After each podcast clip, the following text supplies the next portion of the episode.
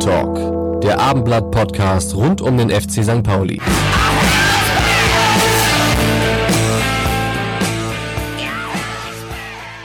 Moin und herzlich willkommen zur achten Folge des Millern Talk Podcasts. Mein Name ist Alex Berthold und ich hätte nicht gedacht, dass ich jemals einen Podcast mit den Worten beginnen darf, der FC St. Pauli hat in Heidenheim gewonnen.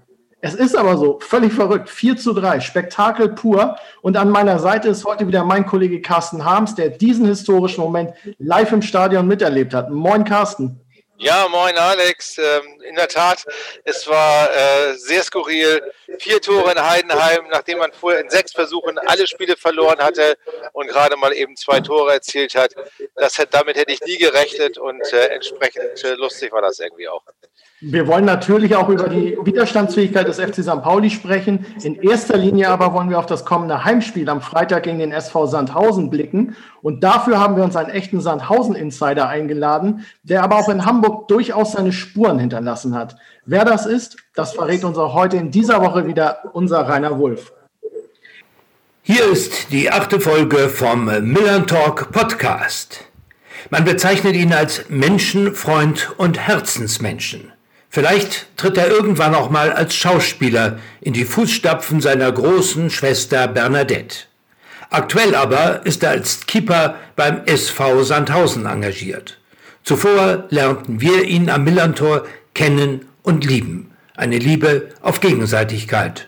Und darum begrüßen wir ihn heute immer noch als unseren Philipp Herwagen. Boah, meine Herren, Philipp, du, der Valentinstag ist zwar erst am 14. Februar, aber ähm, das trieft dir ja quasi vor Romantik gerade. Äh, da kannst du dir, glaube ich, was drauf einbilden, wenn man so begrüßt wird, oder? Also erstmal moin, ihr beiden. Ähm, moin. Ja, ich hatte jetzt wirklich halt ein bisschen Gänsepelle. Ähm, das hört man natürlich sehr gerne, vor allem Menschenfreund.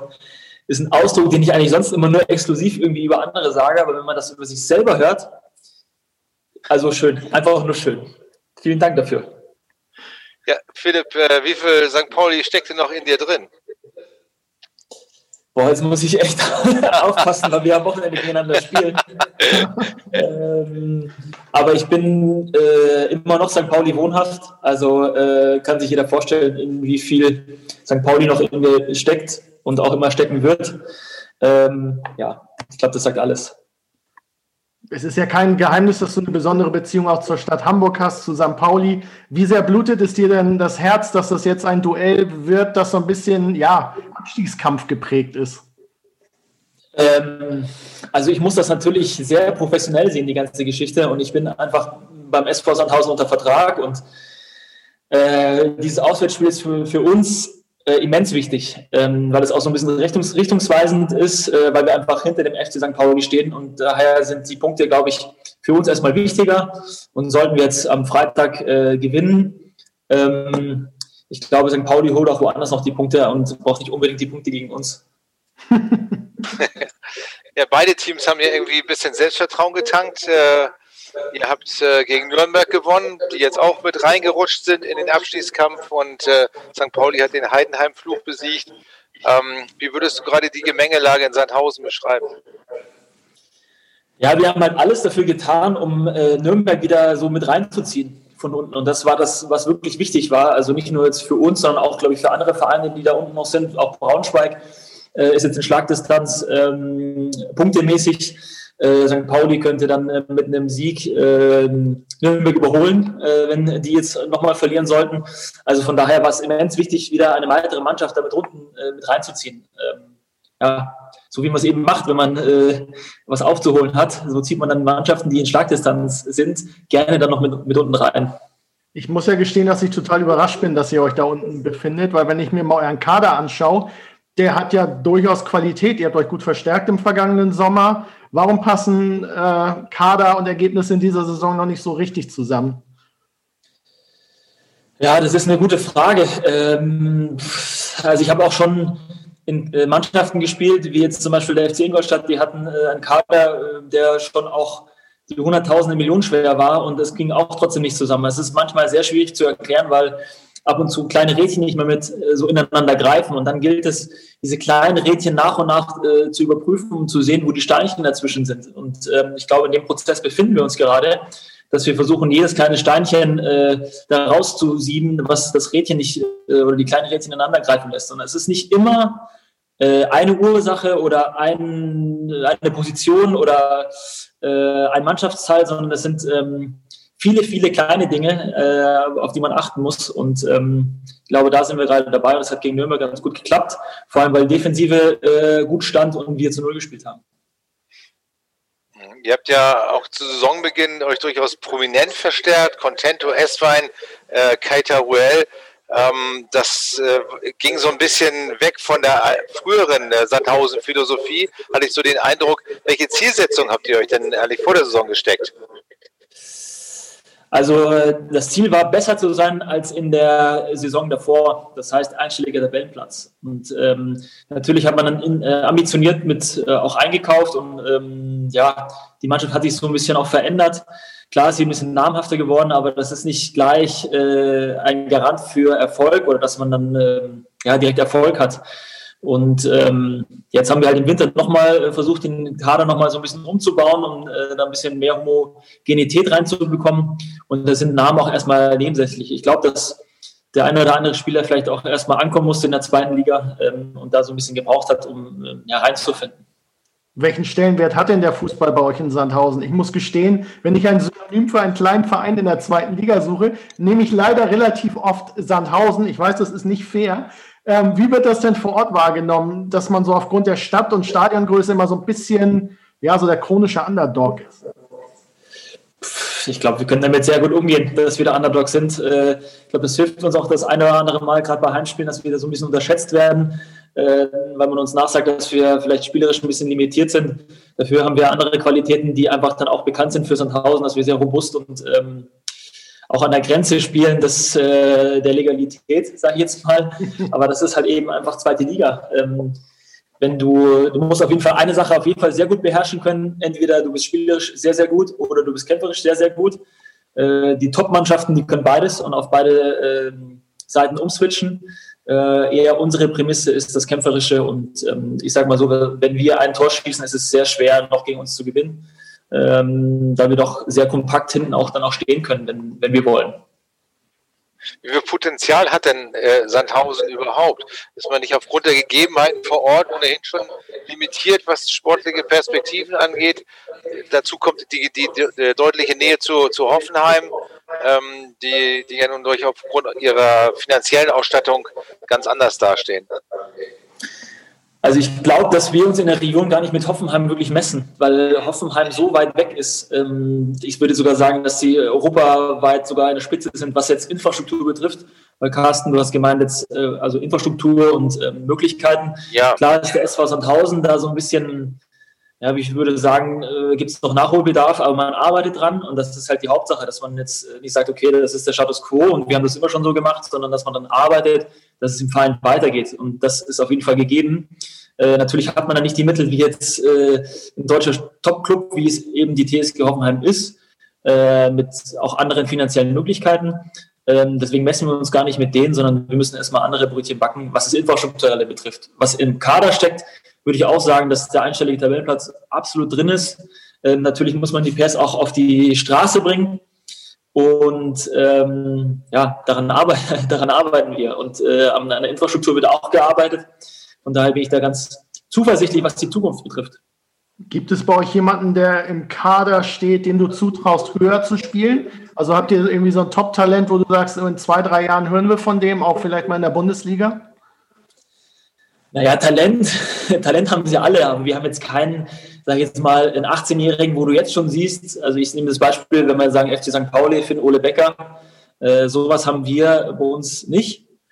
Äh, wir haben aber trotzdem einige Spieler, die, sage ich jetzt mal, über einen äh, zweiten Bildungsweg zum Profifußball gefunden haben und ähm, gerade auch in der letzten Saison auf sich aufmerksam gemacht haben. Ich denke da an Julius Beada, der leider verletzt ist, äh, der eine sehr gute Sommervorbereitung gemacht hat, der sehr gut reingekommen ist, jetzt leider durch eine Verletzung so ein bisschen, ja, jetzt noch vier Wochen warten muss, bis er wieder spielen darf und kann. Aber das ist ein Spieler, der uns schon getragen hat und auch wirklich, äh, wo sich auch andere drauf oder auch hochziehen konnten.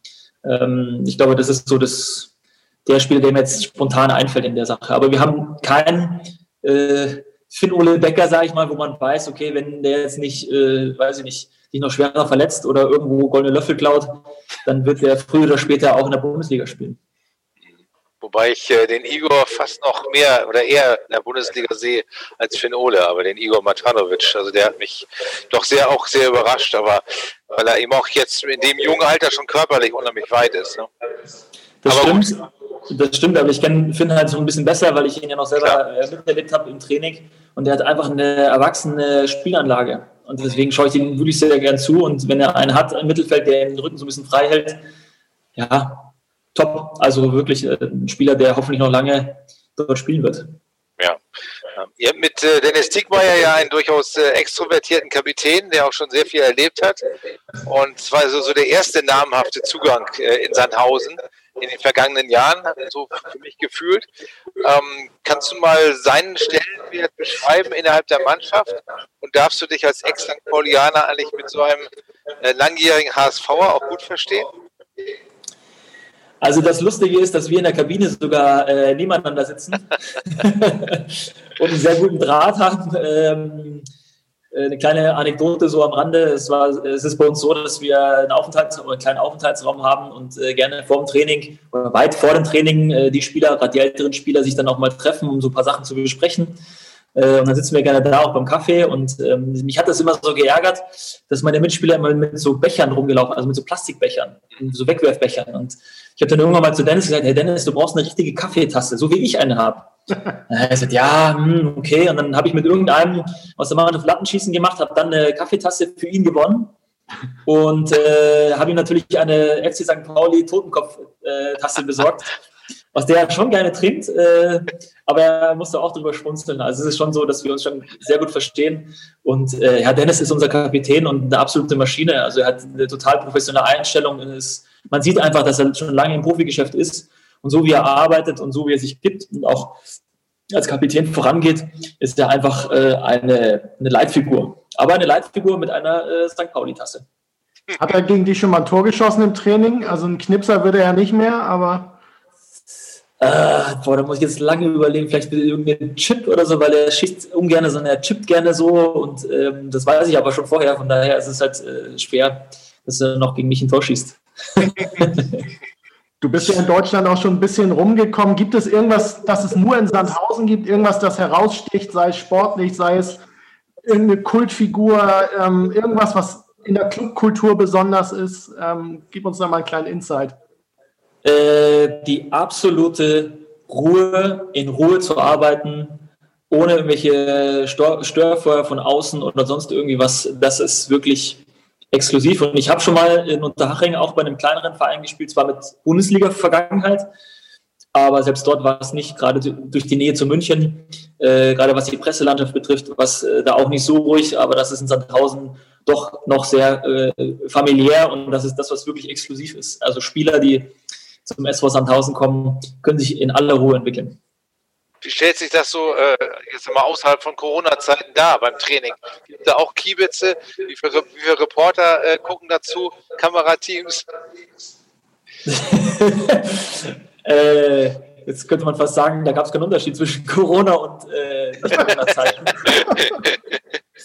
Äh, nein, es ist halt auf jeden Fall deutlich weniger. Äh, klar, es gibt den einen oder anderen Kiewitz, es gibt auch den einen oder anderen, der auch trotz Corona noch äh, dann vor dem Trainingsgelände mal steht und äh, halt einfach so ein bisschen das Gespräch sucht. Ich glaube, das gibt es in jedem Verein, Fans, die halt wirklich, wirklich sehr nah dran sind. Ähm, aber es ist natürlich total überschaubar. Es ist jetzt nicht so, äh, wie jetzt beim Trainingsstart FC St. Pauli im Sommer, wo alle danach lechzen, wieder die Jungs zu sehen. Das ist in Sandhausen natürlich ein bisschen anders. Und äh, unsere Kollegen, Rhein-Neckar-Zeitung ist, glaube ich, vor Ort meistens, oder? Genau, genau, Rhein-Neckar-Zeitung.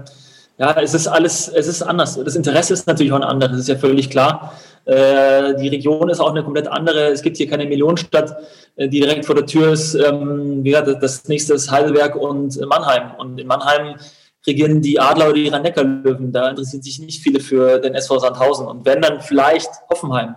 Aber selbst Hoffenheim hat keine, aus, keine ausverkauften Stadien, auch wenn sie in der Champions League spielen. Und das ist, es ist eine andere Kultur hier. Also deswegen sind auch andere Sportarten sind dann doch eher, naja, mindestens auf gleicher Höhe wie der Fußball. Und wie war der Kulturschock aus der Regionstadt Hamburg dann nach Sandhausen oder entsprechend nach Heidelberg zu ziehen? Ja, es ist schon anders.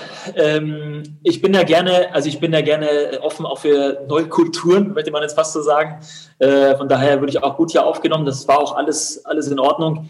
Ähm, aber wie gesagt, ein Teil meines Herzens ist einfach in, in Hamburg geblieben und wird auch immer in Hamburg bleiben. Ähm, von daher, ja, bin ich trotzdem noch ein Junge aus der Großstadt und St. Pauli wohnhaft, wie, wie jemand so schön gesagt hat.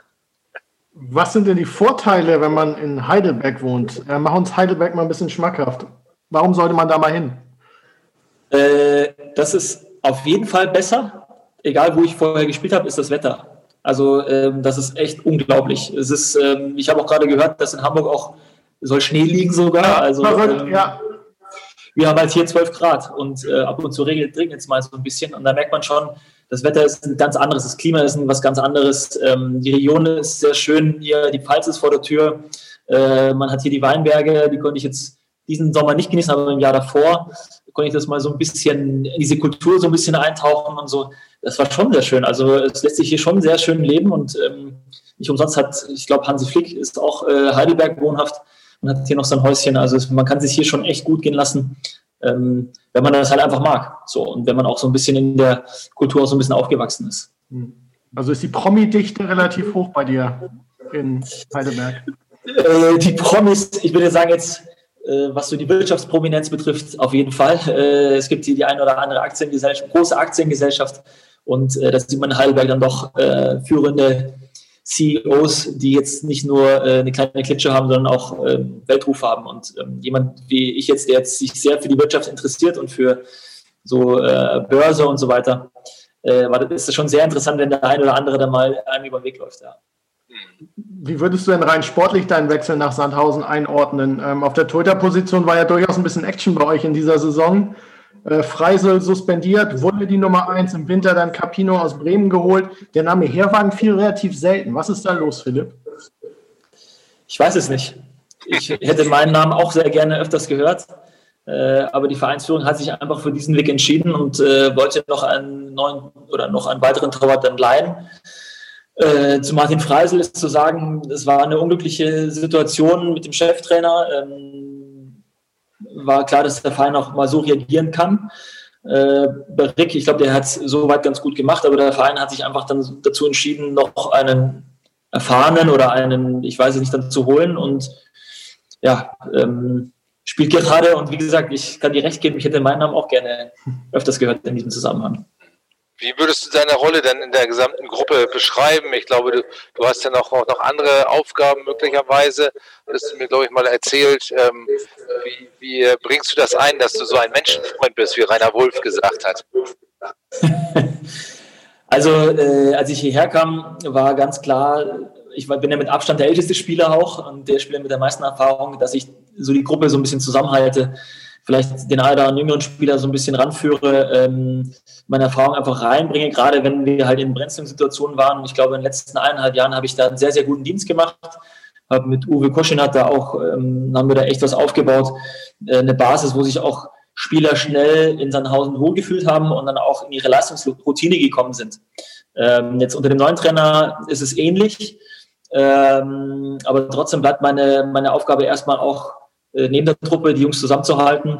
Ähm, ich bin der Meinung, dass ich noch die Qualität hätte, auch in brenzlichen Situationen auch sportlich der Gruppe weiterzuhelfen. Wie gesagt, der Verein hat einfach so entschieden und daher konzentriere ich mich jetzt auf meine Aufgaben, die ich ähm, nicht nur auf dem Platz hätte, sondern auch neben dem Platz habe. Und ähm, ja, das ist einfach meine Erfahrung mit reinbringen. Ja, und auch ein bisschen Ruhe mit reinbringen, dass wir nicht direkt Panik äh, bekommen, wenn wir ja, mal eine deutliche Niederlage einfahren oder so, sondern dass wir, dass wir weiter an uns arbeiten und halt, wie gesagt, in unserer Leistungsroutine bleiben. Wenn jedes Rädchen greift, dann ist äh, Unmögliches möglich. Das ist einfach so. Du als Finanzexperte, bist du der Kassenwart bei euch, oder?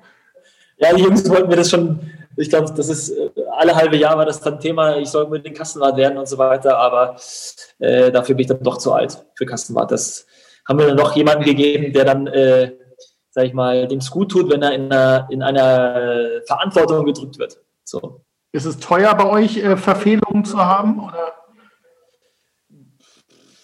Ja, also es ist auf jeden Fall schmerzhaft. Es kommt auf die Verfehlung drauf an. Also, äh, weiß ich nicht, äh, jetzt bei einer unsportlichen roten Karte ist die Strafe natürlich ein bisschen höher äh, wie wenn jetzt jemand seine Badeschlappen nach dem Training nicht aufräumt. Also dafür gibt es auch Strafen. Äh, natürlich ist uns äh, unsere Kabinenhygiene eine ganz wichtige und äh, wenn jemand äh, Fremdes in unsere Kabinen kommen würde, die Kabine ist ja immer noch ein heiliger Ort, aber wenn jemand kommen würde, dann soll es schon so aussehen, dass da erwachsene Männer halt äh, dort arbeiten und nicht irgendwie ein Haufen äh, Jugendfußballer da irgendwie Unwesen treiben. Also von daher, für Badeschlappen sind die äh, Strafen geringer äh, als jetzt für eine rote Karte, eine unsportliche rote Karte. Und du hast schon zahlen müssen diese Saison, oder?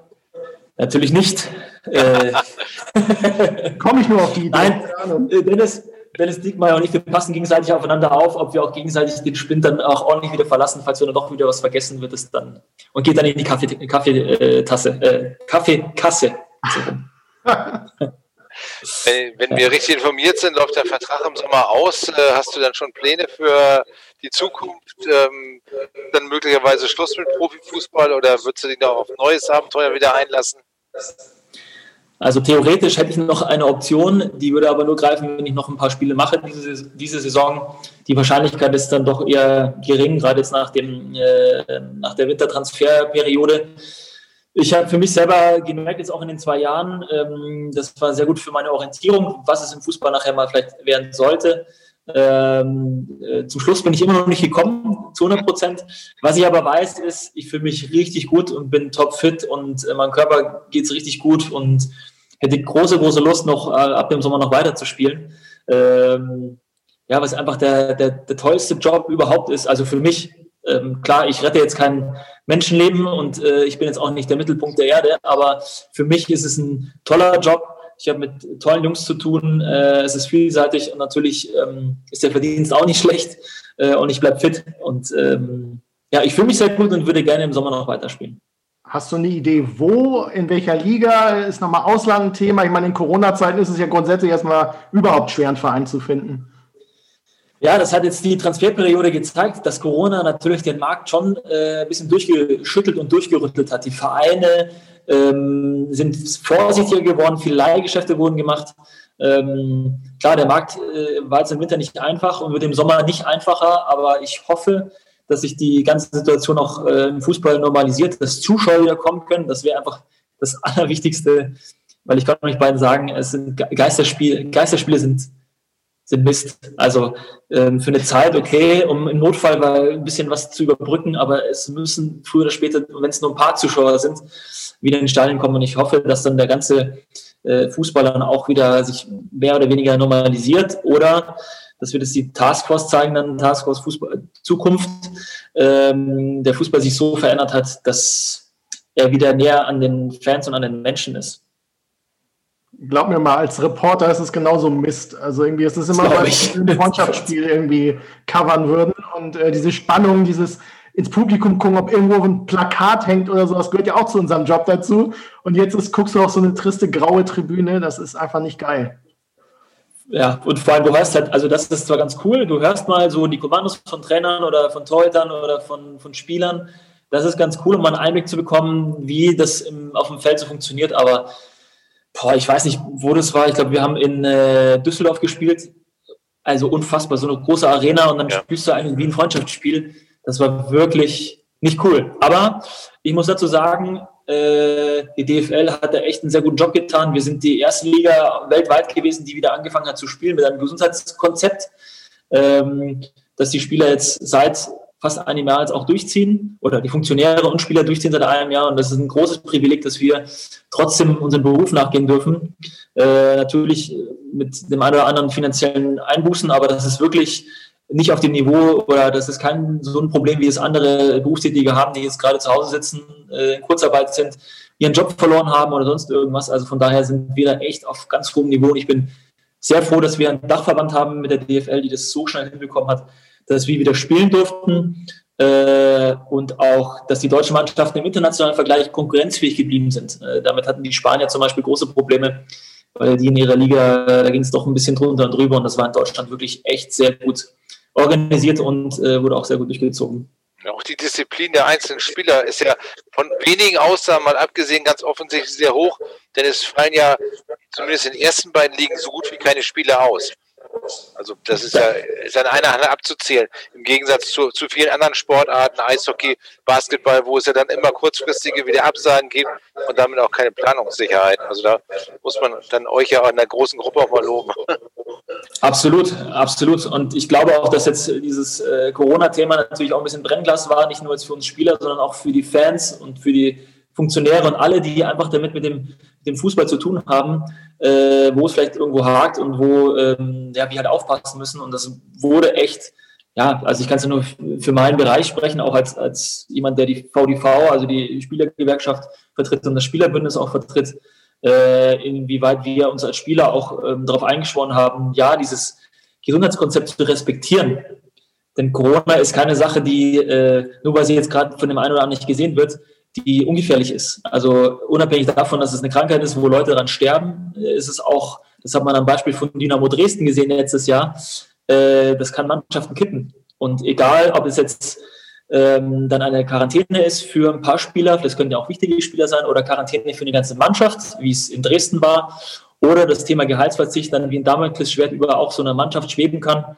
Und ich glaube, das haben wir in Sandhausen äh, im letzten Frühjahr sehr, sehr gut hinbekommen, dass wir die ganzen Themen äh, wegschieben konnten. Und ich glaube, das war auch der Garant dafür, dass wir dann auch am Ende der Saison mit einem sehr schönen Auswärtsspiel beim HSV äh, dann den Tabellenplatz dann auch bekommen haben, den wir uns verdient haben einfach.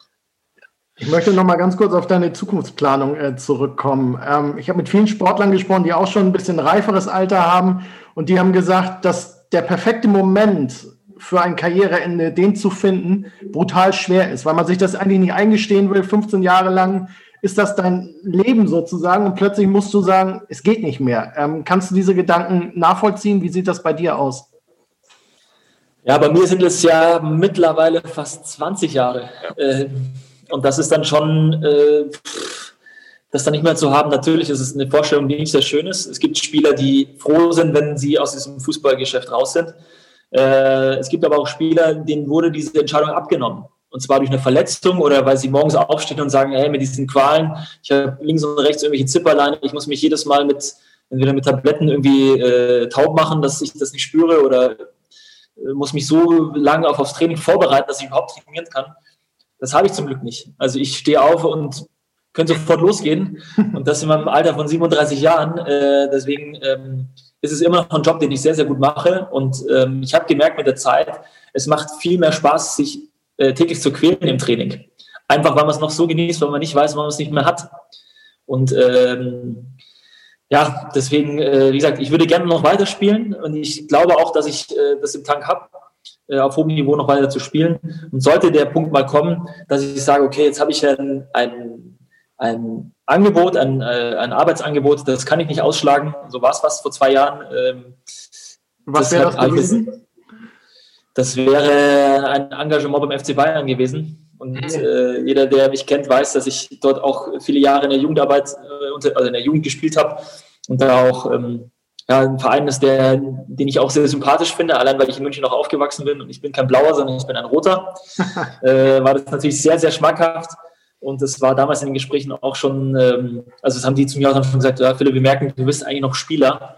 Und es sollte, das habe ich dann auch selber gesagt, sollte ein Angebot kommen, das für mich reizt. Und das war Sandhausen oder ist Sandhausen für mich äh, immer noch, dann mache ich das auch. So. Und ähm, es wäre aber anders gewesen, wenn man Körper Signale gibt. Und mein Körper sagt aber, pass auf, Philipp, die 40, die würdest du eigentlich schon noch knacken können. So. Und ähm, ja, von daher wäre ich blöd, wenn ich sagen würde, ich würde jetzt einfach aufhören, den Job, den ich halt immer sehr gerne gemacht habe. Wärst du Sportdirektor geworden in München? Ja, ne? Nein, das war eine Anstellung beim äh, FC Bayern Campus ähm, oder wäre es gewesen. Äh, die hätten sich bereit erklärt, glaube ich, fast jedes Modell zu machen, ob es jetzt mit einem festen Vertrag wäre oder auf äh, erstmal auf Honorarbasis. Also der Verein wäre mir schon sehr, sehr entgegengekommen. Und ähm, normalerweise schlägt man sowas nicht aus, aber ich konnte einfach nicht anders, weil ich einfach noch zu sehr es brennt zu sehr noch bei mir, ähm, dass ich da jetzt, äh, oder in mir, so, dass ich da jetzt ähm, das einfach aufgehört hätte. Aber wir sind immer noch im sehr guten Kontakt, von daher mal gucken, ob noch was daraus wird. Du äh, galtest ja über viele, viele Jahre so als der perfekte Ersatztorwart, der jederzeit reinkommen kann, der sich immer loyal verhält gegenüber dem ersten Mann. Äh, wie hast du selbst diese Rolle eigentlich empfunden? Ähm, du meinst das bei meiner Zeit beim FC St. Pauli? Ja, zum Beispiel, ja. Also, ja, also es war ja, es war ja so, dass ich erstmal, ähm, als ich dorthin kam, ich kam ja eigentlich als Arbeitsloser sozusagen ja. äh, zu diesem Verein und hatte ja äh, durch meine halbjährige Laie davor äh, schon ungefähr eine Ahnung, was mich dort erwartet. Und ähm, für mich war das so die Zeit dort wie so eine Kur. Also es hat mich wieder so ein bisschen aufgeweckt, weil ich da zu dem Zeitpunkt wirklich auch überlegt hatte, nicht mal weiter Fußball zu spielen, weil mich das echt so ein bisschen, naja, und die Zeit äh, beim FC St. Pauli war dann natürlich sowas, was mich wieder so ein bisschen erweckt hat und habe mich halt dann nach und nach hochgearbeitet. Von jemandem, der eigentlich aus dem Arbeitsamt kommt, zu jemandem, der dann doch dann auf der Bank sitzt und auch zu jemandem, der dann auch gespielt hat. Ähm, und von daher war das auch immer mein Ziel, dann auch mal äh, zu spielen, ohne jetzt aber ähm, selber dem Vereinswappen zu schaden. So. Und äh, ich glaube, dass dann eine öffentliche Diskussion wirklich äh, schwierig gewesen wäre oder dass ich mich da jetzt irgendwie im Vordergrund äh, geredet hätte. Deswegen, ich habe schon versucht, meinen Torwartkollegen es schon schwer zu machen von Montag bis Freitag, aber äh, am Wochenende war ich zu 100 Prozent loyal gegenüber meinen Mitspielern, gegenüber dem Verein. Und damit bin ich sehr gut gefahren und hat mir dann auch sehr viele Nerven erspart.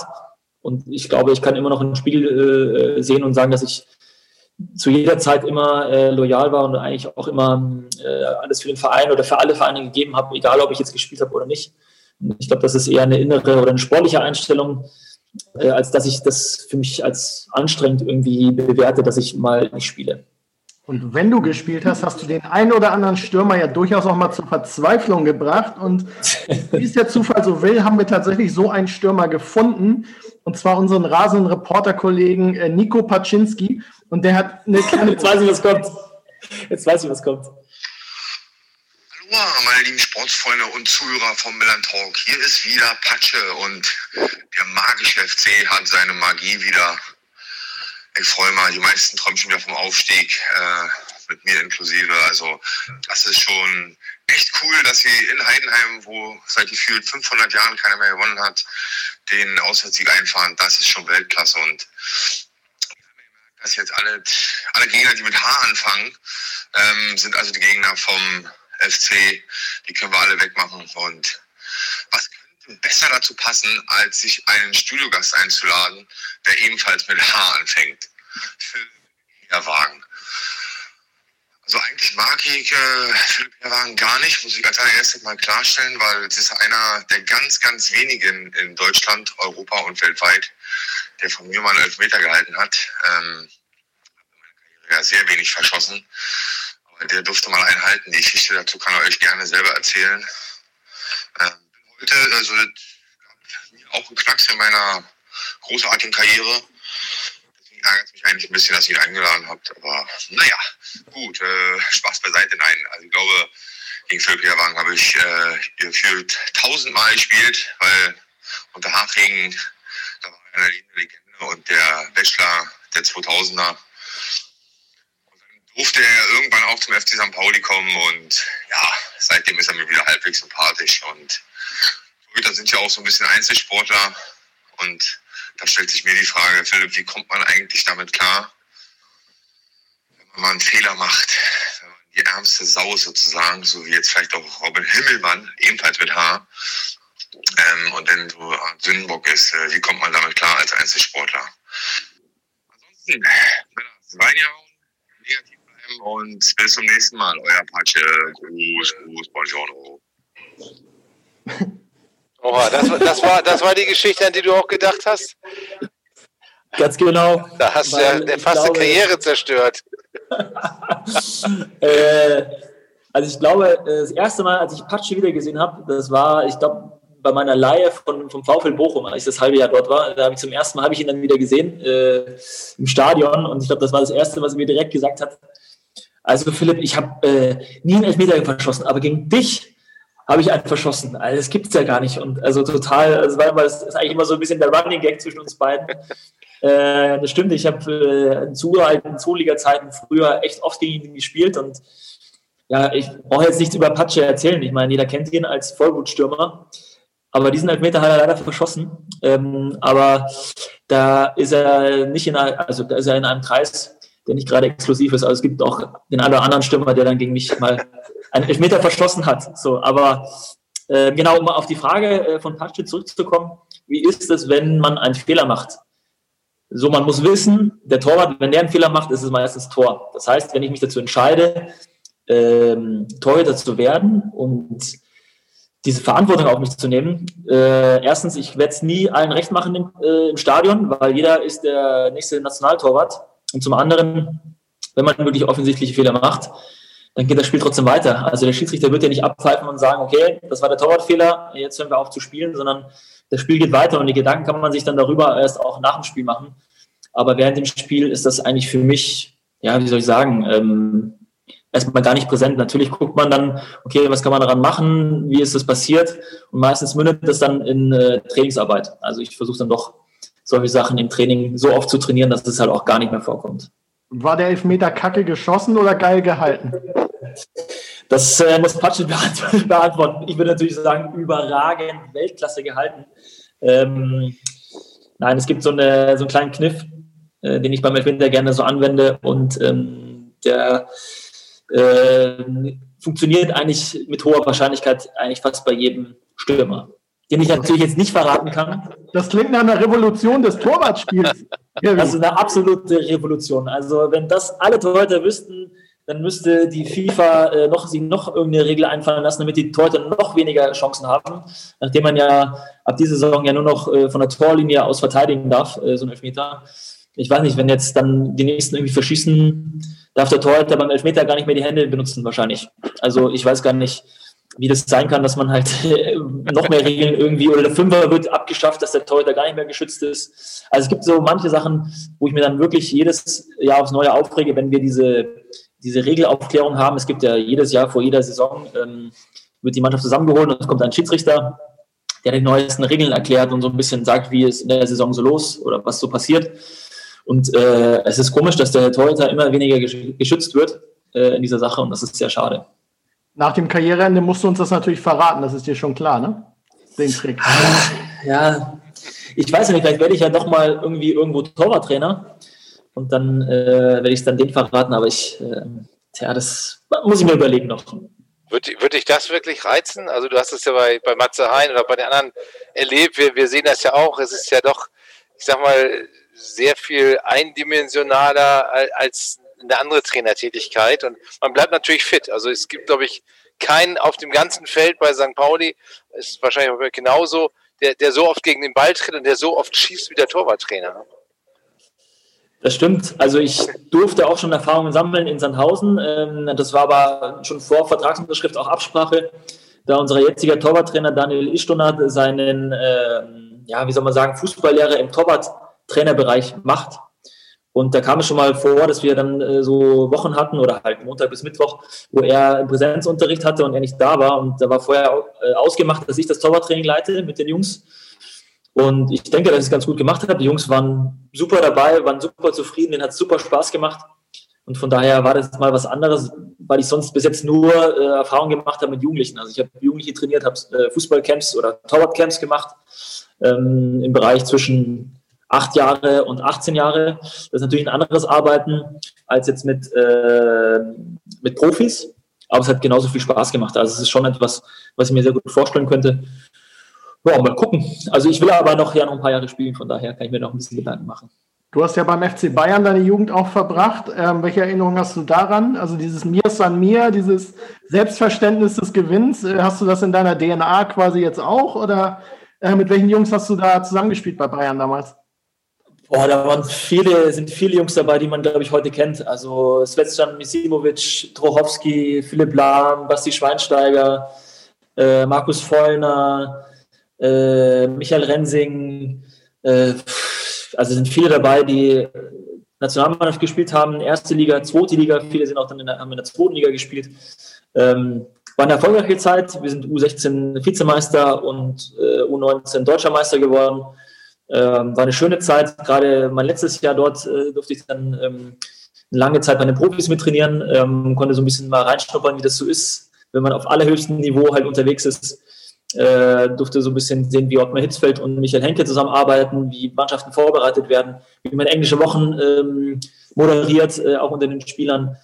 Äh, habe erlebt, wie Spieler wie Jens Jeremis oder Lisa Rasume mit Scholl, Stefan Effenberg, die halt, wie der Mannschaften führt und so weiter. Es war eine sehr, sehr tolle Zeit.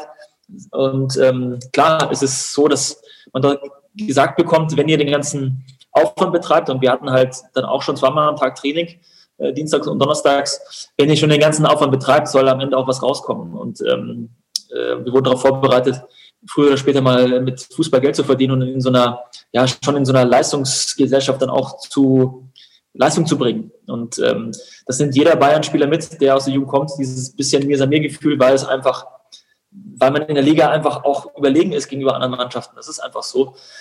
Aber ich habe da sehr, sehr gute Erinnerungen und das war echt lustig vor zwei Jahren oder vor eineinhalb Jahren, als ich dort war, äh, dass sehr viele äh, Betreuer und äh, ja, Leute so um äh, den Bayern Campus herum immer noch dort arbeiten, die vor 20 Jahren immer noch schon dort waren.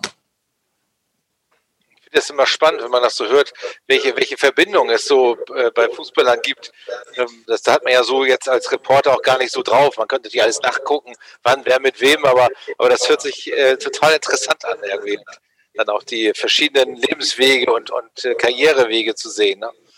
Ja, es ist äh, deshalb interessant, weil man den Leuten ja irgendwann wieder irgendwo in irgendeiner anderen Art und Weise dann auch wieder über den Weg läuft. Und genau. das ist zum Beispiel, ein großes Beispiel ist Thomas Hitzelsberger, den kenne ich ja auch schon sehr, sehr lange, auch aus der, aus der Bayern-Vergangenheit, wo man so denkt, boah, krass, der ist jetzt in Stuttgart halt wirklich eine Führungsperson. Aber wenn man den halt über den Weg läuft, ist der halt wirklich so, es hat sich halt nichts verändert. So, also er ist so auch gleich geblieben. Moritz Volz auch so, so ein Beispiel. Mhm war jetzt nicht aus der Bayern-Jugend, aber mit dem habe ich einen sehr guten Kontakt gehabt, auch wie die Jugendnationalmannschaft, äh, jetzt in, äh, in Leipzig äh, tätig. Alles total tolle Jungs, äh, auf dem Boden geblieben und das wird auch immer mehr im Fußball, dass du Menschen, also dort, dass dort Menschen arbeiten und nicht irgendwelche Leute, die als Quereinsteiger einfach durch Zufall in ihren Job gekommen sind. Besonders lange warst du aber bei St. Pauli und in Unterhaching, ne? Also sind ja so, sind das deine genau. Herzensclubs sozusagen? ähm, die einen ganz großen Platz bei dir haben? Äh, alle Clubs haben einen Platz in meinem Herzen, auch der VfL Bochum. Dort war ich ja auch fünfeinhalb Jahre oder sechs Jahre mit, ein, mit einer halben Jahr Laie. Äh, auch der VfL Bochum hat einen sehr, großes, äh, sehr großen Platz in meinem Herzen, einfach weil ich dort auch mein erstes Bundesligaspiel gemacht habe. Das war meine erste Zeit außerhalb von zu Hause nach Unterhaching. Ähm, aber natürlich, klar, also äh, der FC St. Pauli ist mir natürlich als prägendster Verein äh, äh, im, in meinem Herzen. Unterhaching ist meine Heimat und ähm, oder war damals meine Heimat und mein Zuhause. Und ähm, der VfL Bochum hat mir als Mensch sehr viel mitgegeben, weil man einfach die Menschen im Ruhrgebiet einfach so lieben und schätzen lernt. Und ich habe da dort immer noch einen sehr großen Freundeskreis und es ist einfach super, wenn ich dort bin und mich mit denen so treffe. Also es ist, ähm, ja, ich hatte eine schöne Zeit im Fußball bis jetzt. Also von daher kann gerne so weitergehen. Ja, und viele interessante Mentalitäten kennengelernt, ne, wenn man das so hört. Also bei Ruhrgebiet und äh, auch jetzt äh, Rhein-Neckar-Raum ist es sicherlich völlig anders. Bayern wiederum anders, Hamburg wieder anders. Ähm, ja, spannend. Total, total. Also vor allem Hamburg, äh, wie gesagt, ich bin dort noch wohnhaft und wenn ich dort äh, zur Tür rausgehe, dauert es keine zwei Minuten, treffe ich jemanden, den ich kenne und man bleibt halt einfach so hängen und schnackt mal kurz irgendwie und ja, das ist halt einfach ein Zeichen dafür, dass man sich da schon sehr eingelebt hat und sehr viele Leute dort kennt. So. Und ähm, es ist einfach so ein Miteinanderleben. Und das ist das, was ich vielleicht im Rhein-Neckar-Kreis so ein bisschen vermisse, wo eher nebeneinander gelebt wird als miteinander. Mhm. Und ähm, das war im Ruhrgebiet anders und das ist in Hamburg ein bisschen anders. Ich hatte neulich beim Training bei St. Pauli, also wir dürfen ja durch den Zaun zugucken, wir dürfen ja nicht aufs Gelände, ähm, ein paar Kiebitze getroffen und ähm, die sagten dann, ja, äh, also als die Thematik auch mit Robin war, äh, so einen wie den Herwagen, den könnten wir jetzt gebrauchen. Und der hat uns damals die Klasse gerettet, als er dann äh, reinkam. Ähm, was bedeutet dir das, dass die Leute immer noch so positiv von dir reden, obwohl du jetzt ja auch schon ein bisschen weg bist? Sehr, sehr, sehr, sehr viel. Also es ist echt, ähm, es ist nicht etwas, worauf ich jetzt irgendwie mir was einbilden würde oder ähm, irgendwie in die Richtung, sondern es ist halt einfach, ähm, es ist schön, dass man Leute halt äh, abseits des Fußballs auch so ein bisschen berührt hat und auch durch sein Spiel Leute so ein bisschen auch berührt hat. Ähm, von daher, wir mir das sehr viel, da kriege ich natürlich Gänsehaut, wenn halt jemand, wenn jemand, ein Mensch über anderen Menschen sowas sagt, ist es natürlich äh, ein Ritterschlag, aber ohne jetzt irgendwie das äh, eingebildet zu sehen, sondern es ist, ähm, ja, ist sehr schön und es ist auch was Wahres dran, ein bisschen was Wahres dran, äh, weil wer die Saison oder der, diese Rückrunde erlebt hat, so eine Rückrunde gab es selten beim FC St. Pauli und ich ja. bin sehr stolz darauf, äh, Teil dieser Rückrunde gewesen zu sein und es hat einfach sehr vieles auf einmal wieder ineinander gepasst, obwohl der Kader eigentlich fast derselbe war, der die Hinrunde gespielt hat. Ja, ich erinnere das auch noch sehr, sehr genau. Es, es, es ging dann plötzlich alles. Ja, und ich, hatte, war, ich weiß noch, ihr hattet sechs Punkte nach 14 Spielen.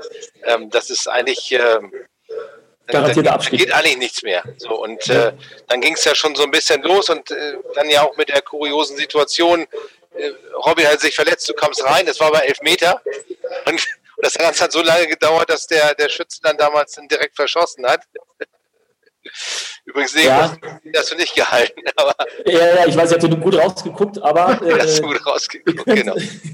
konnte ich daran erinnern, also, äh, was ich vorhin über Elfmeter gesagt habe, hat dort auch funktioniert. Also von daher, ähm, wer weiß, wenn der Ball wieder aufs Tor gekommen wäre. Aber wie gesagt, das, glaube ich, dieser Moment war einfach eine Initialzündung, weil wir, ja. glaube ich, nach dieser Geschichte, ich weiß nur noch, wir haben dann gegen Stuttgart zu Hause verloren.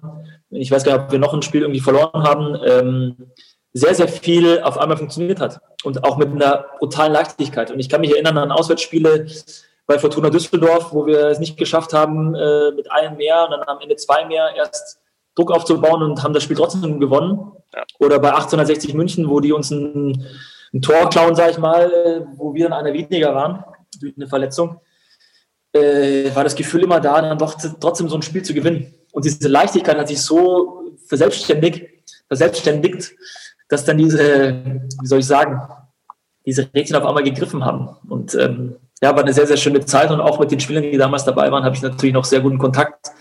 Ähm, und das ist die Blaupause für, für vieles oder für viele schwierige Situationen, die ich jetzt mit Mannschaften erlebt habe. Was ist, was ist da passiert und wie, was habt ihr dann anders gemacht, was man möglicherweise auch übertragen könnte auf vergleichbare Situationen heute? Was wir dann im Winter anders gemacht haben? Ja, äh, wie, habt ihr, wie habt ihr euch zusammengerauft oder ist das, ist das so, so einmalig, dass man sagt, das, das, das kann man jetzt nicht kopieren?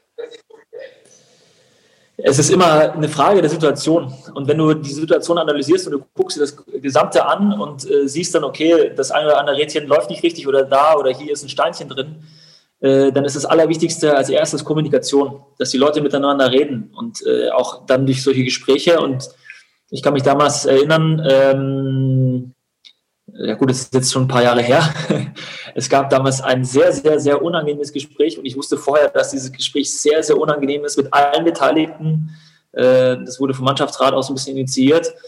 Und da ging es schon also hoch her, muss ich sagen. Ähm, da sind auch ein paar Wörter so hin und her auch gefallen, die jetzt jetzt hier nicht hergehören, aber es, ich wusste, dass das so passiert und ich hatte großes Glück, dass ich viele intelligente Menschen an dem Tisch sitzen hatte, wie zum Beispiel Ewald Lienen, der die Situation sehr intelligent auch äh, moderiert hat und auch wusste, okay, was wir damit auch äh, erreichen wollen. Und das war auch so ein bisschen die Initialzündung. Es waren noch zwei, drei andere Sachen, die ich natürlich jetzt nicht erzählen werde, weil sie einfach zu intern sind. Aber ich kann mich damals erinnern, dass wir einen, das war auch zum Winter hin so, oder ja, zum Winter hin äh, wir ein sehr produktives Streitgespräch hatten. Und, äh, seitdem bin ich mit dem einen oder anderen echt sehr, sehr gut befreundet. Und äh, deswegen war das die Kommunikation das A und O in der Situation. Du warst hier ja nicht nur sportlich unheimlich wichtig, du hast dich ja auch sehr mit den Werten des Vereins identifiziert. Du hast viel soziale Projekte auch unterstützt. Mit Viva Con Aqua hast du, glaube ich, viel äh, zusammen gemacht. Ist da irgendwas nachhaltig geblieben? Ähm, gibt es Sozialprojekte, die du gerade unterstützt, äh, sofern es in Corona-Zeiten geht? Ähm, wie ist da der Stand? Also ich hoffe, dass sehr viel nachhaltig geblieben ist. Äh, was meine Verbindung zu diesen äh, Projekten äh, betrifft, ist es immer noch nachhaltig. Äh, ich habe zu Viva Con Aqua ein äh, sehr gutes, ja, eine sehr gute Verbindung. Allein dadurch, dass ich ähm, ja, ein stimmberechtigtes äh, Mitglied bin, äh, setze ich mich natürlich sehr mit den Themen von Viva Con Aqua auseinander. Ähm, ich glaube, dass wir, und ich darf als, als Kollektiv wir sagen, äh, die Corona-Situation sehr gut gemanagt haben. Ähm, das ist das eine. Zum anderen noch ist der FC Hamburger Berg zu nennen, äh, zu dem ich auch einen sehr guten Kontakt habe. Und da ist es natürlich ein bisschen schwieriger, weil natürlich äh, gerade Trainings nicht stattfinden können, alles gerade ähm, zu ist und das natürlich ja nicht gerade gut ist, ähm, weil dieses Projekt sich mit der Integration von Flüchtling Flüchtlingen ähm, ähm, beschäftigt. Und da ist Fußball einfach das allergrößte Esperanto, um ähm, die Leute äh, auch in den Communities und in den, in den, Gemeinschaften einfach zu integrieren. Und das hängt natürlich jetzt seit einem Jahr so ein bisschen in der Schwebe. Das Projekt ist auf jeden Fall noch, es gibt das Projekt auf jeden Fall noch und wird auch weiter unterstützt, äh, aber es kann einfach seine, seine Kraft nicht so entfalten, weil einfach ähm, gerade alles zu ist. Und äh, das ist extrem schade. Wo siehst du dann irgendwann mal deine Zukunft? Es klingt ja alles so, dass äh, so Hamburg deine, deine Homebase durchaus sein kann. Oder sagst du, da wo ein gutes Angebot kommt, da gehe ich hin? Ja, der, man, man kann sich leider nicht aussuchen in meinem Fußball. Ja. Aber Hamburg wäre natürlich äh, die Wunschvorstellung und nicht gerade irgendwo bei draußen in Mordor, sondern dann auch dort, äh, wo man noch ähm, Stadtteilfußball spielt. Äh, aber das ist alles Wunschdenken. Ähm, natürlich ist München, München ist auch noch meine Heimat. Könnte ich mir auch sehr gut vorstellen und in der Nähe von München zu arbeiten. Äh, das wird man sehen. Ähm, wie gesagt, im Fußball kann alles passieren, aber es muss schon so stimmen, dass ich halt auch wirklich Spaß an der, an der ganzen Geschichte habe. Also ähm, es wird jetzt nicht so sein, dass ich einfach nur gucke, okay, ich brauche jetzt irgendwo einen Strohhalm und versuche jetzt irgendwie was zu machen, sondern es muss schon so sein, dass ich meine 110 Prozent, die ich normalerweise meinem Arbeitgeber auch äh, gebe, dann auch entfalten lassen kann. Bist du festgelegt, dass du im Fußball bleibst, auch nach der aktiven Zeit, oder könntest du auch dir was ganz anderes vorstellen? Ich glaube, und das hat die letzten äh, zwei Jahre mir gezeigt, ich werde im Bereich Sport auf jeden Fall bleiben. Das steht auf jeden Fall fest. Ähm, Ob es im Fußball bleiben wird, das steht noch nicht fest. Das kann ich mir natürlich äh, super vorstellen, weil ich einfach die beste Expertise im Fußball mitbringe. Nach 20 Jahren Profifußball äh, habe ich da natürlich die größte und meiste Erfahrung und ich glaube, dass ich da mh, hm, auf dem Arbeitsmarkt einen Wettbewerbsvorteil hätte gegenüber Quereinsteigern. Welche Sportarten können dich denn noch reizen? Was meinst du bitte? Welche Sportarten reizen dich denn noch vielleicht auch beruflich? Also wo bist du noch Experte? Nicht nur im Fußball, sondern? Äh, generell im Teamsport äh, weil ich auch immer meinen Beruf immer als Teamsport auch gesehen habe und deswegen könnte ich mir alles vorstellen, was, in, was mit Teamsport zu tun hat. Ich könnte, glaube ich, kein äh, Trainer äh, eines Eiskunstläufers sein. Das wäre schwierig, weil ich da das gar keine Ahnung habe. Das würde ich gerne sehen, Herbie. Das würde ich gerne sehen. ich kann zwar Schlittschuh laufen und Eishockey spielen, aber ich glaube, das kann ich nicht. Also man muss auch mal äh, Schuster bleibt bei deinen Leisten. War das auch mal eine Option, eine andere Sportart von also als Kind? Wenn du sagst Eishockey, das hast du wahrscheinlich auch früh gelernt. So ist es. Also wenn man in äh, München aufwächst, dann äh, wird man, nachdem man äh, laufen kann, auf Skiern gestellt und den Idiotenhügel ja. runtergeschubst. Also Junge, du kannst jetzt Skifahren. Und natürlich, wenn der See zugefroren ist und es gab, ja, es gab noch Winter, wo die Seen zugefroren waren, war ich natürlich immer Eishockey spielen mit meinen, mit meinen Jungs am Unterhachinger Sportparksee. Mhm. Wer, wer, ihn kennt, legendär damals vor 25 Jahren. ja, so, das war so Basketball, was halt so ein Junge so macht. Aber es ist einfach dann mit der Zeit immer mehr und spätestens, als es dann äh, der FC Bayern dann in der Jugendabteilung, also in der Jugend wurde, war es dann aus mit allen äh, Freizeitaktivitäten, weil da war nur noch Schule und Fußball. Es wäre zeitlich auch gar nicht mehr anders gegangen. Äh, das lustige, eine kleine Anekdote im Rande, äh, war dann, äh, also jeden Tag Training außer Mittwoch, da war dann frei, da war dann nur Schule. Und was haben wir gemacht? Ja, die Jungs aus der Mannschaft haben sich getroffen, um dann Fußball zu spielen oder Basketball zu spielen. Also es war eigentlich total skurril, aber es war einfach damals hatten wir, hatte ich halt so meine Fußballjungs. Das war, das war mein, mein Freundeskreis mit so. Und ähm, ja, und ich hoffe, dass die Jugend, äh, als, ich möchte jetzt nicht als Moralapostel da stehen, aber ich hoffe, dass die Jugend immer noch den, den Ball schöner findet als irgendwie ein Handy-Display und rausgeht und Fußball spielt.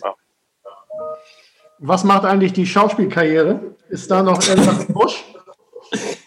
Ah, da muss ich jetzt meine, meine Schwester fragen, äh, weil ich hatte äh, so eine Angebot, also das heißt ein Angebot, aber so, äh, ich sollte in eine, eine kleine CDF-Produktion eine kleine Rolle übernehmen. Das hat sich dann durch Corona auch so ein bisschen wieder erledigt.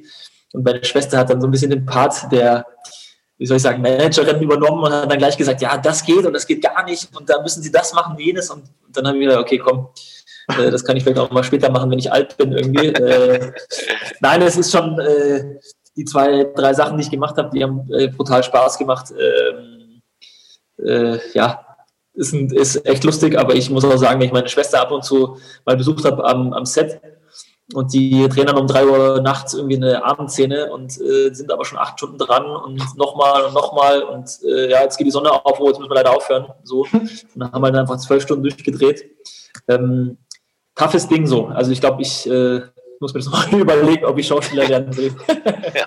ja, das sieht man natürlich nicht als Konsument. Das, so, so, Nein, so wenig wie man im Stadion sieht, was, was ihr sonst unter der Woche macht, ist das natürlich äh, da noch extremer, würde ich fast sagen. Also ähm, ja, aber wie, ja. Wie, kommt deine Schwester durch die Corona-Krise? Das gibt ja sicherlich auch massive Einschränkungen und äh, Probleme.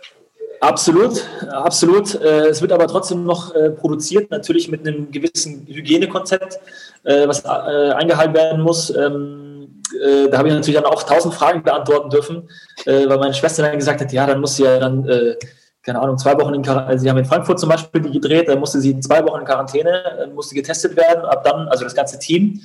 Und ab dann durfte erst dann auch wirklich gedreht werden. Das Set wurde dann äh, hermetisch abgeriegelt, es durfte keiner rein. Es gab Medical, der oder die, eine Ärztin, die das Ganze überwacht hat, damit es auch alles passt. Es wurde weiter getestet. Und so sind die da durchgekommen und haben dann halt auch trotzdem produzieren können. Ähm, natürlich auch nicht geil, also auch nicht äh, wirklich äh, ja, zu 100 befriedigend, die ganze Geschichte, aber man muss sagen, es ist ein Privileg. Jeder, der jetzt zu dieser Zeit arbeiten darf, und ich rede jetzt nicht von Leuten, die jetzt arbeiten müssen, weil die Leute, da ziehe ich sowieso alle Hüte davor, die an der Front stehen, sondern alle, die arbeiten dürfen, äh, genießen gerade ein echt großes Privileg, weil es gibt genug Leute, die zu Hause sitzen und nicht wissen, wie sie, wenn sie Selbstständige sind zum Beispiel, wie sie ihre Miete bezahlen sollen oder äh, ihr Geschäft noch irgendwie laufen soll. Also ähm, da kann ich auch den einen oder anderen äh, verstehen, der ein großes Talent hat in äh, Haare schneiden, dass der mal zum Nachbarn rübergeht und sagt, pass mal auf, du brauchst einen neuen Haarschnitt, soll ich dir die Haare schneiden?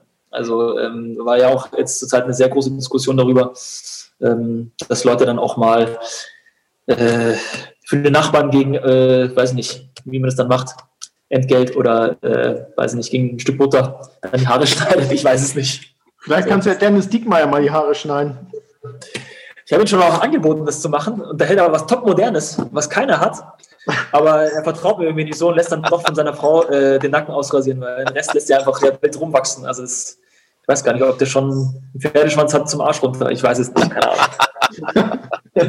Machst du dir eigentlich Sorgen um diese Kulturbranche? Du bist ja auch sehr kulturinteressiert. Ähm, wie, wie siehst du die Situation? Schön essen gehen mal ins Theater, in der Galerie. Ähm, wie, wie nimmst du das wahr? Machst du dir Sorgen, dass es vielleicht nicht mehr so sein könnte wie vorher? Ja, da mache ich mir große Sorgen, weil ich äh, Sorgen habe, wer überhaupt noch da sein wird äh, nach der Corona-Pandemie oder welches Restaurant wird noch aufhaben oder welcher Kulturschaffende ist dann doch bei Amazon äh, irgendwie und muss äh, Pakete ausliefern und kann nicht mehr seine Gedanken mit uns teilen, sei es lyrische Gedanken oder in Form von Musik oder sonst irgendwas.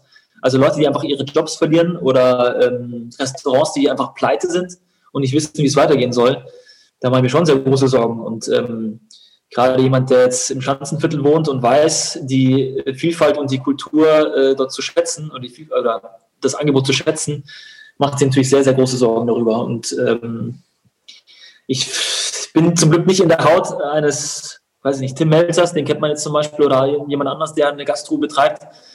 Ich habe es aber nur gesehen, wenn man so die Nachrichten verfolgt, in welcher Verzweiflung die ganzen Leute stecken. Und ich hoffe, dass es dort Gesundheitskonzepte gibt, die Leute weiter Geld verdienen lassen, arbeiten lassen und vor allem uns Leute, denen das Gewürz im Leben so ein bisschen fehlt. Und das ist einfach die Kultur, ist das Gewürz im Leben von jedem, von jedem allen. Auch die Fußballkultur ist etwas, wo sich Leute daran äh, orientieren.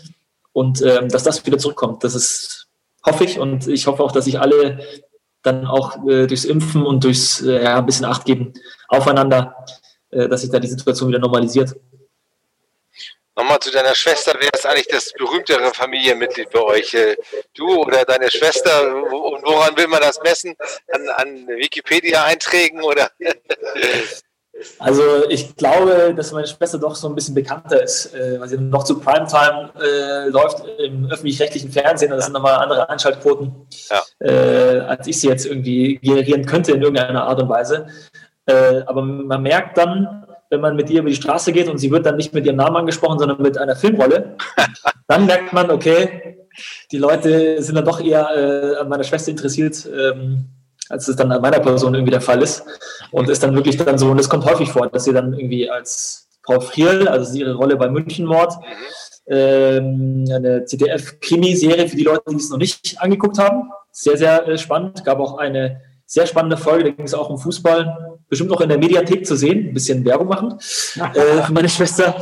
Äh, auf jeden Fall gab es schon mal Situationen, wo sie äh, dann mit dem Rollennamen angesprochen wird und das ist dann zwar irritiert, aber es ist eigentlich relativ normal, dass die Leute dann die Rolle so aufnehmen, dass sie dann äh, auch anders angesprochen wird. Wenn ein Torwart nicht mit seinem Namen angesprochen wird, heißt es ja meist der Fliegenfänger, du Blinder. äh, der Künstlernamen hast du ja leider dann nicht in dem Fall. Ein, ein, ein, Glück, dass ich diesen Künstlernamen nicht habe. Nee, das stimmt. wann, ist denn die nächste Folge deiner Schwester München Boah, ich, ich weiß es nicht. Ich weiß nur, dass sie jetzt auch gedreht haben. Also es muss auf jeden Fall 2021 müssen zwei Folgen kommen. Ähm, kann ich leider noch nicht erzählen. ich weiß es nicht. Gut. Lass uns zum Abschluss nochmal über das Spiel am Freitag sprechen. Ähm, St. Pauli hat sich jetzt wieder so ein bisschen gefangen. Ich glaube, eins der letzten sechs nur verloren. Ihr seid ganz gut drauf. Was erwartest du äh, am Freitag am Millantor, im verwaisten, leeren, kalten Millantor? Also, äh, ich erwarte, dass wir sehr gut verteidigen werden und dass der FC St. Pauli spielerisch uns alles abverlangen wird. Also ich äh, gucke mir die Spiele ja immer noch an, äh, um auch so ein bisschen, ich gucke mir eigentlich viele Spiele an, aber den FC St. Pauli und uns natürlich, ähm, natürlich noch ein bisschen mehr. Und ich bin schon eigentlich davon überzeugt, dass äh, mit Schulle ein Trainer am, am Ruder ist, der der Mannschaft so eine, so eine Identität mitgeben kann. Und ich habe ja vorhin schon gesagt, das Beste in der zweiten Liga ist, du kannst entweder kämpfen sehr, sehr gut oder du spielst sehr, sehr gut Fußball, dann hast du Erfolg, oder du kannst beides. Und ich glaube, dass diese Mannschaft beides kann. Also äh, sich auch mal dreckig hinten reinstellen äh, und mal um den, äh, um, die, um, den, um den Sieg kämpfen, aber auch spielerisch wahnsinnig viel drauf hat. Und ähm, ich glaube, da haben wir noch äh, einiges zu erwarten, äh, was das betrifft. Äh, das Wichtigste ist einfach, dass dann auch die Null hinten steht. Und, aber ich glaube, dass mit Philipp Ziereis dann sehr, sehr erfahrener und äh, guter Innenverteidiger als Kapitän auf dem Feld steht. Und ich glaube, dass wir alle ähm, ja, das Vertrauen oder der FC St. Pauli das Vertrauen schenken sollen, die Mannschaft auch weiter aus dem Keller zu führen.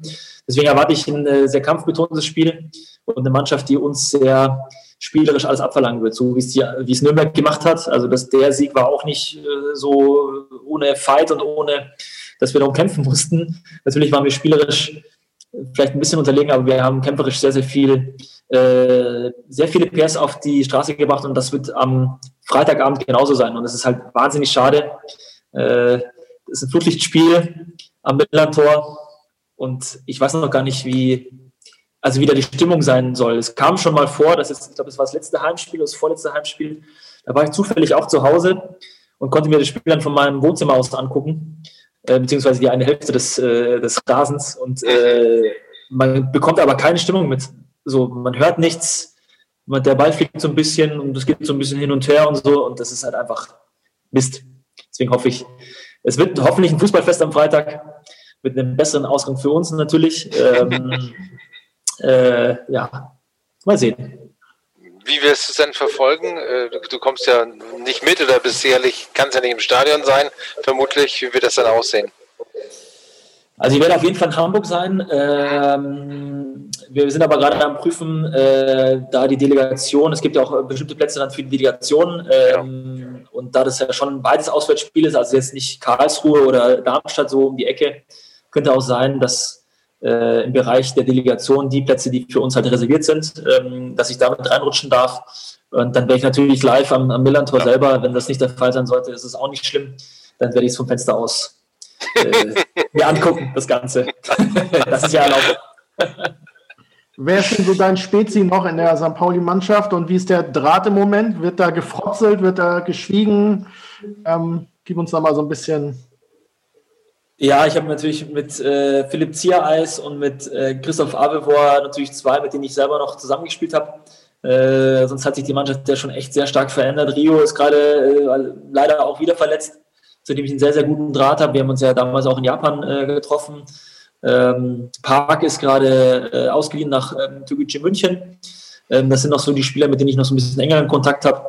Und ähm, gerade mit Philipp Neder wird nicht, wird nicht gefrotzelt, aber es wird schon ausgetauscht, was die Situation betrifft. Wir haben uns, ähm, oder ich habe mich mit dem Mannschaftsrat auch St. Pauli äh, ausgetauscht, was die Corona-Pandemie und den Gehaltsverzicht so betrifft, äh, intensiv ausgetauscht. Aber das war jetzt nicht nur mit St. Pauli exklusiv, sondern auch mit allen anderen Mannschaften. Ähm, aber mit den Spielen habe ich noch sehr guten Kontakt. Ja, da bin ich gefrotzelt, aber ja, mal gucken. So, also äh, ich würde natürlich am liebsten gegen die Jungs spielen und auf dem Platz stehen und natürlich sehr, sehr, sehr gerne äh, am Freitag auf dem Platz stehen, aber die Situation ist einfach mal so, wie sie ist. Und am Ende werden beide Feinde die Klasse halten. Das sowieso. Also davon gehe ich sowieso vorher aus, ähm, dass äh, beide Feinde die Klasse halten wird. Ähm, deswegen sage ich auch, dass der FC St. Pauli am Freitag die Punkte gar nicht brauchen wird. Und sie einfach, sie einfach dann woanders holt. Ich glaube, es wird Philipp Zierreis unwesentlich anders sehen. Das kann, das, kann gerne, das kann gerne so sein, aber wie gesagt, äh, die Mannschaft ist so gefestigt. Ähm, ich glaube, da kommt es jetzt auf ein Spiel hin oder her nicht an, ob sie jetzt gegen äh, Sandhausen zu Hause gewinnen, sondern äh, ich sag mal so, wer in Heidenheim gewinnt, der wird noch andere Auswärtsspiele auch noch gewinnen können. Und ähm, ich glaube, dass sich beide Vereine am Ende nicht äh, die Punkte wegnehmen, was den Klassenerhalt betrifft. Das ist doch ein schönes Schlusswort. Philipp, vielen Dank, dass du dir die Zeit genommen hast. Ähm, alles Gute für deine Entscheidungsfindung, was die Zukunft angeht. Und Sehr um gerne. Paczynski äh, zu zitieren, bleib negativ. bleib gesund. Und, Sehr gerne. ja, ich hoffe, dass wir uns bald mal wieder persönlich sehen. Unbedingt. Also vielen Dank. Also nochmal das für die Einladung äh, an euch beiden. Und äh, Grüße gehen raus an alle Hörer. Äh, ich bin selber äh, jemand, der das sehr gerne hört, den Podcast. Also von daher ähm, ist schön, mal selber Teil davon gewesen zu sein. Ja, wir sagen auch herzlichen Dank äh, und es hat wirklich richtig wieder Spaß gemacht, finde ich. Und wir hören uns an dieser Stelle jetzt wieder dann vor dem Heimspiel gegen Darmstadt 98. Vielen Dank für euer Interesse und bis zum nächsten Mal. Tschüss. Tschüss.